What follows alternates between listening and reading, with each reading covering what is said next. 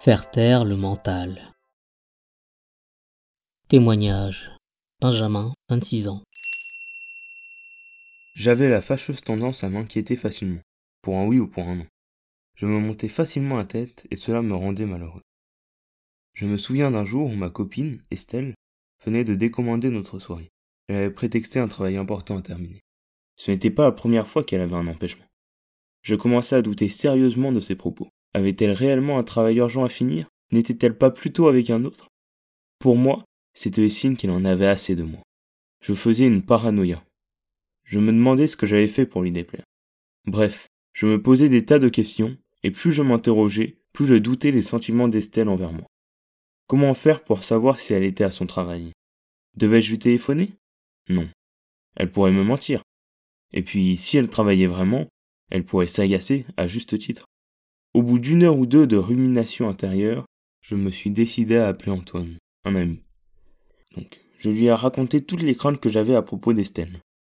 Antoine a essayé de me convaincre qu'Estelle était une personne directe et qu'elle n'était pas du genre à me cacher quelque chose. Mais je n'étais pas convaincu. C'est alors qu'Antoine m'a posé une question curieuse. Peux-tu arrêter tes pensées? Cela m'a énormément surpris. Comment pouvais-je y arriver? Nous pensons sans arrêt. Il m'a indiqué une technique très efficace me mettre dans la position d'observateur pour regarder chaque pensée. J'ai essayé, le flot de mes pensées s'est immédiatement interrompu. Toute l'activité de ma tête avait cessé. Je me suis senti vraiment soulagé. Tout ce babillage était terminé.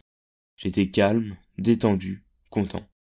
En prenant ce recul, je me suis rendu compte que les pensées qui m'ennuyaient étaient ridicules, ou plus exactement qu'elles étaient comme extérieures à moi, et donc qu'elles ne faisaient pas partie de moi.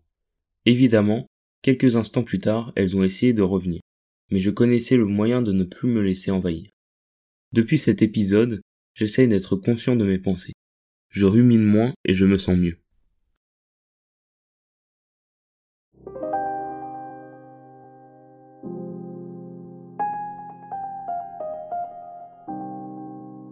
Observons nos pensées. Nous entendons tous en permanence une ou plusieurs voix dans notre tête. C'est la pensée qui agit de cette manière. Nous avons donc affaire à des dialogues sans fin, sans en avoir vraiment conscience. Ils peuvent nous fatiguer, nous encombrer, nous stresser. Ils ne nous laissent pas en paix. Pour en venir à bout, il faut d'abord en prendre conscience. La meilleure façon est de les observer posément, sans émettre de jugement. Il s'agit de constater leur présence. Toutes ces pensées sont venues sans crier gare, sans se présenter, un peu comme des intrus que nous n'aurions pas autorisés à entrer. En les observant, nous prenons conscience du peu d'intérêt que nous avons à les conserver repérons nos pensées. Nous pouvons ainsi observer les pensées qui nous habitent et essayer de comprendre comment et pourquoi elles sont venues. À quoi font-elles référence? Bien souvent, il s'agit d'un discours déjà entendu qui nous met mal à l'aise. Ces pensées peuvent trouver leur origine dans d'anciennes souffrances. S'en apercevoir nous en libère, car nous réalisons dès lors qu'elles ne sont plus appropriées. Mais il peut s'agir de conflits non résolus, que nous devons alors comprendre pour mieux nous en détacher. Cela demande dans ce cas un travail personnel. Lorsque nous saisissons pourquoi une pensée est entrée, nous pouvons nous en défaire définitivement. Entraînons-nous à rester vigilants. Prendre conscience de nos pensées nécessite d'être vigilants. Au début, l'exercice est un peu difficile. Mais plus nous avançons dans la pratique, plus il est aisé de repérer à temps les pensées, avant qu'elles ne deviennent nuisibles. Si nous observons régulièrement ce qui se passe dans notre tête, nous pouvons nous débarrasser assez vite de nos pensées. Par contre, si nous ne le faisons pas, nous risquons d'être submergés par elles et ne plus savoir comment elles sont venues. Le plus simple alors est de nous arrêter, de respirer et de nous observer.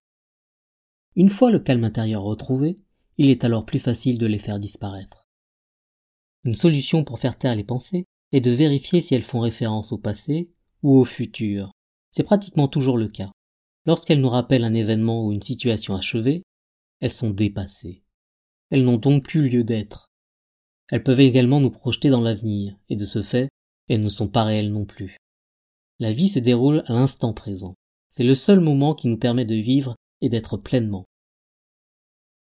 La pensée imagine la vie. Le mental nous joue bien souvent des tours. Par exemple, nous souhaitons décrocher un emploi. Nous sommes parvenus à obtenir un rendez-vous. Si nous laissons faire notre mental, il va imaginer des scénarios catastrophes et provoquer de l'inquiétude. Il faut prendre conscience que cette projection dans le futur n'existe pas. C'est une supposition. Cela n'est pas concret. Ce que notre mental envisage n'a aucune consistance. Il ne sait pas comment l'avenir va se dérouler. Il ne faut donc surtout pas le croire. En faisant taire le mental, nous accédons à notre être véritable. Nous pouvons sentir notre propre présence. C'est elle qui nous permet de voir que les pensées nous sont extérieures. Même si au début le silence intérieur est de courte durée, nous pouvons reconnaître notre propre intériorité. Il s'agit d'un état d'unité avec l'être. Dans ce cas, nous sommes entièrement présents.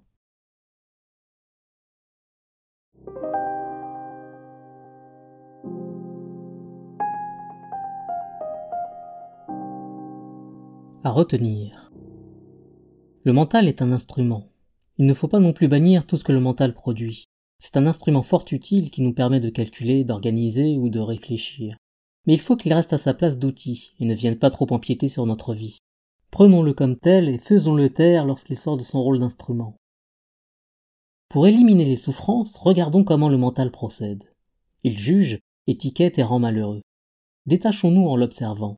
C'est de cette manière que nous pourrons comprendre son fonctionnement.